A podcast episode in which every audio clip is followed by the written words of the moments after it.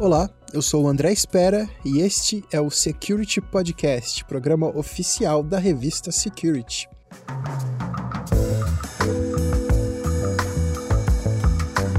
Para negócios de qualquer área, cada vez mais difícil existir sem possuir uma presença online. Talvez a sua empresa, ou você que trabalha como profissional liberal ou freelancer, talvez você não dependa do comércio eletrônico, mas você provavelmente tem documentos profissionais em uma nuvem. Pode ser do Google, pode ser da Amazon, da Microsoft, por aí vai. Ou quem sabe você trabalha com plataformas online para gerenciar ou interagir com sua equipe. Vale até apps de mensagem, como WhatsApp ou Telegram. Ou pode ser que você utilize uma conta bancária digital no seu celular. Enfim, quase tudo está conectado.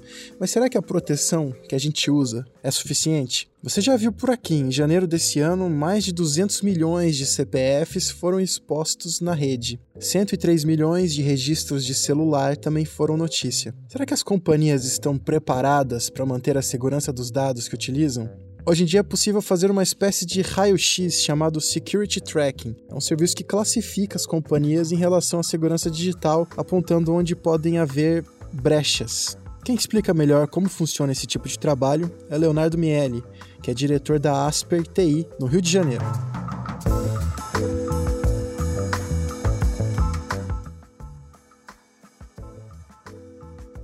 Para a gente começar a falar, eu queria que você comentasse um pouco como que você enxerga a maturidade de segurança digital das empresas brasileiras. O que está faltando e hum, quais são os setores que mais precisam melhorar, que sofrem, às vezes até para fechar um contrato com alguma empresa que exige mais, mais segurança e está faltando? Ah, sem dúvida, hoje o, o, mercado de segurança ele é um mercado muito aquecido. É, a gente vê aí, não só no Brasil, mas globalmente, diversas empresas diversos portes é, ficando à mercê de pagamentos de resgate. É, milionários virou um mercado global milionário. E no Brasil, especificamente, a gente vê que nos próximos anos governo, os governos vão sofrer muito com isso, pela dificuldade de investimento do governo dos estaduais e federais em tecnologia. É, no Brasil, acho que esse é o segmento que mais tem dificuldade de, de, de fazer investimento nessa área.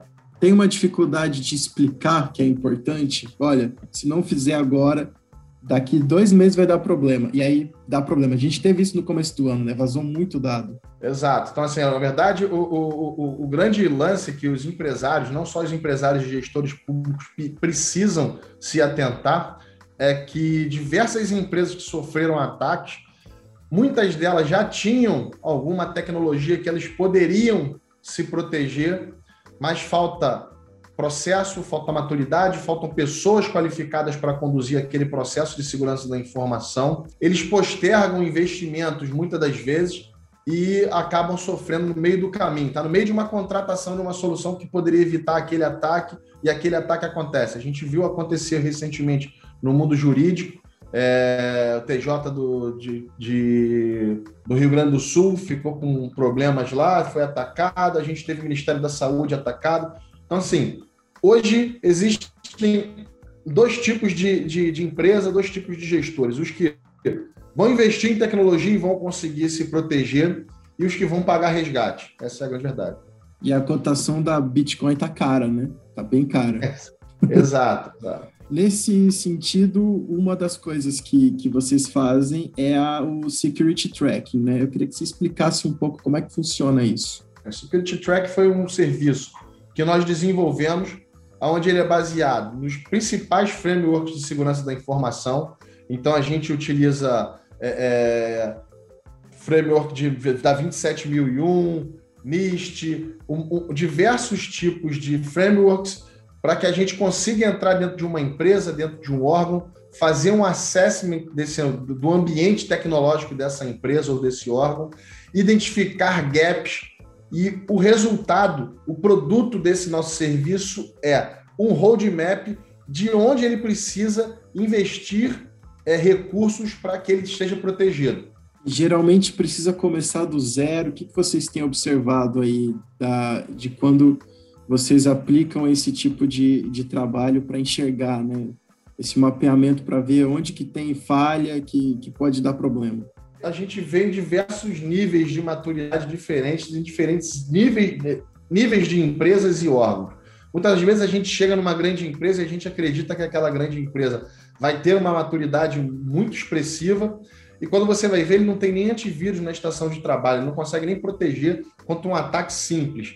É, então, esse é, é um mundo muito diversificado, às vezes se investe milhões em, em, segurança de perímetro, em firewall, equipamentos de borda para poder fazer a segurança de perímetro, mas esquece que o funcionário pega o laptop e leva para casa.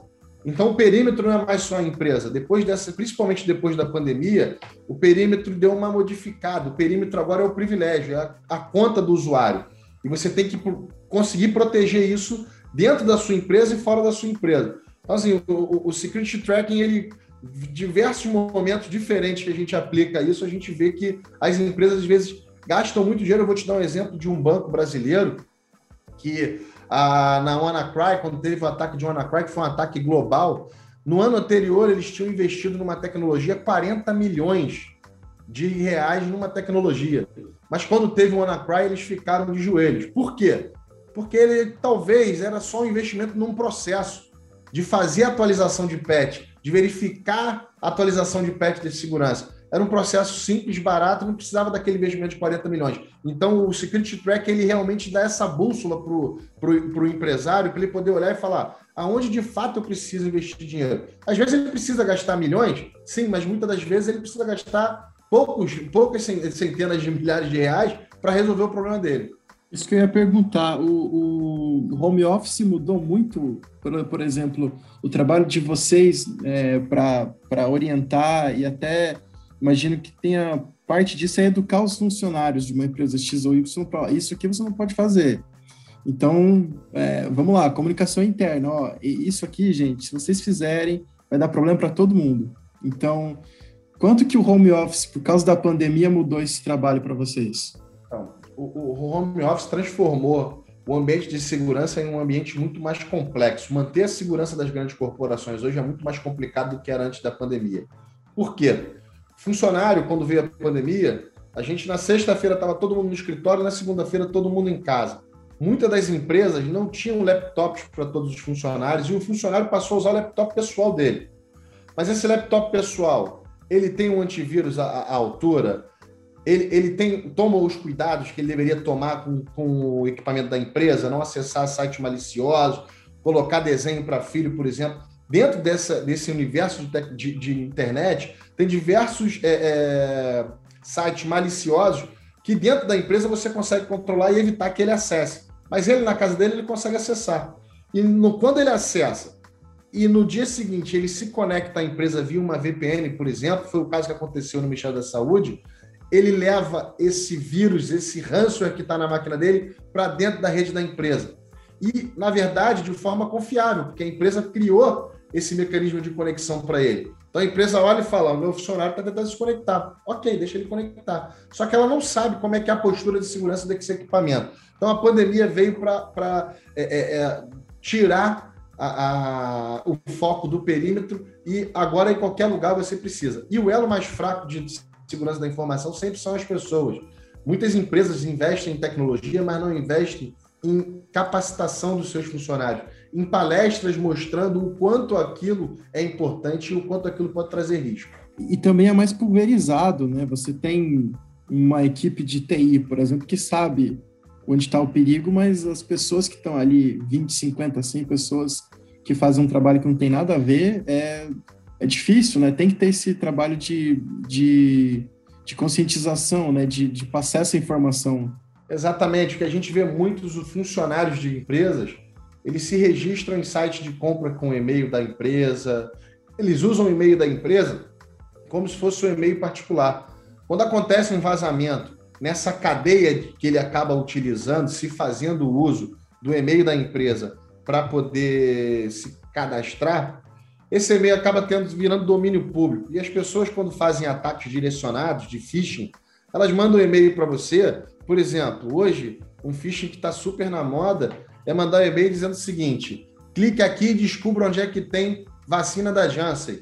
Qual o funcionário que não vai clicar nisso? Está todo mundo querendo tomar uma dose só. Então, mostrar isso para as pessoas de que você não pode clicar num link malicioso, você deve evitar. Ó, tá com alguma dúvida, encaminha para a TI, fala TI, dá uma olhada para mim. Só que essa não é a postura. Geralmente o que acontece, a pessoa vai lá, dá dois cliques e aí a vaca foi para o brejo.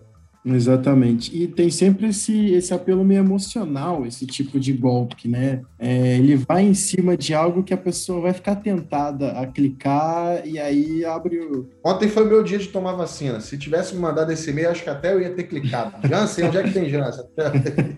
Eu queria que você falasse mais um pouco do que fazer a seguir depois de mapear as brechas. O que, que vocês fazem depois de enxergar onde tem, onde pode trazer uma complicação, né, é, esse, a, através desse serviço do, do, do tracking.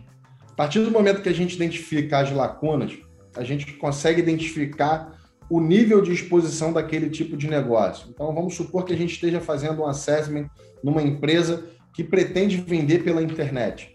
Então, a gente já sabe que precisa a proteção dele precisa ser muito maior nessa, nesse, nessa aplicação que ele está expondo para a internet.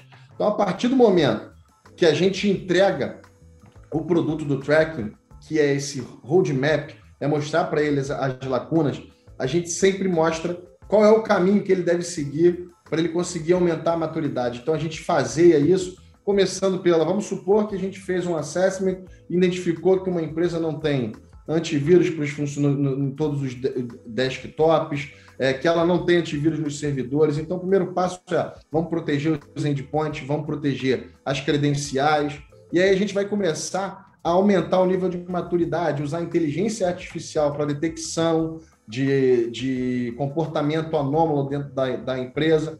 Então, a gente tem ferramentas que nós comercializamos, onde a gente consegue identificar um comportamento de um usuário, que é a ponta mais fraca, como eu falei, da, da, da segurança da informação, e essa ferramenta usa inteligência artificial para entender o seguinte: olha, o André vem trabalhar todo dia de 9 às 18. Um belo dia, depois de um ano, ele tem aquela rotina e a, e a, e a nossa solução aprendeu que a rotina do André é aquela. O André, de repente, veio num sábado. Mas aquilo ainda não é um incidente de segurança. Mas pode ser. Então a gente já dá um alerta dizendo: olha, tem um comportamento diferente do que o usual do André. Ele nunca veio sábado, ele veio sábado a primeira vez. Mas pode ser que o chefe dele tenha pedido. E o André foi acessar os arquivos, mas ele acessou uma pasta que ele nunca acessou antes. Acessou uma pasta do departamento comercial, por exemplo. Espera aí, o André, ele sempre acessa a pasta do marketing, hoje ele não acessou. Acessou outra e ele vem num dia incomum. Já são duas informações que a ferramenta usa para poder tomar uma ação. Então ela sobe o score de, de, de perigo do André e continua monitorando o André. Agora o André fez acesso ao web e-mail botou lá um Gmail. O que, que a ferramenta começa a identificar? O André veio no horário, fora do, do horário de trabalho dele, o André acessou um arquivo que não é comum e ele está tentando agora acessar uma janela para fora da empresa. O que, que a nossa solução faz? Automaticamente ela vai lá e bloqueia a saída de internet desse usuário para evitar que ele faça aquele vazamento de dados e, ao mesmo tempo, dispara o e-mail para o chefe dizendo: olha, chefe, tem um comportamento estranho, eu suspendi por uma hora a saída de internet do André, mas precisa que alguém vá lá e verifique se isso de fato era um incidente de segurança ou não. Mas para evitar, a ferramenta já toma a decisão de, de bloquear, por exemplo. É, e isso tudo vocês conseguem é, implementar remotamente, perguntando até pelo contexto de, de, de, de, de Covid mesmo que a gente está, né? Então, quer dizer, vocês conseguem o que, vocês conseguem fazer sem nem precisar ter um atendimento é, presencial? para esse tipo de serviço? Então, é, praticamente tudo. A gente consegue fazer todo o nosso, nosso trabalho que a gente continuou fazendo desde o início da pandemia de forma remota, sem ter que ir até o cliente. O máximo que a gente precisa de ir até o cliente é levar um equipamento para instalar dentro do data center dele. Mas como hoje é tudo em nuvem, a gente não tem nenhuma dificuldade para trabalhar de forma remota.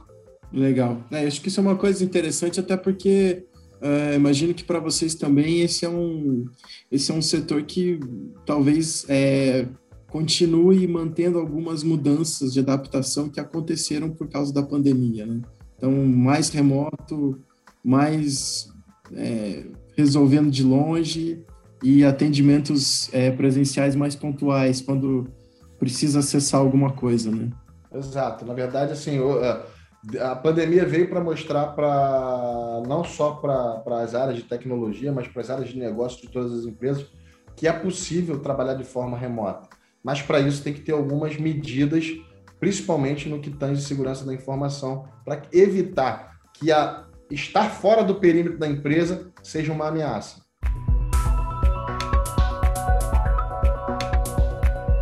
Esse foi mais um Security Podcast. Acesse revistasecurity.com.br e fique por dentro dos assuntos mais importantes do universo da tecnologia, segurança digital e inovação. Tchau!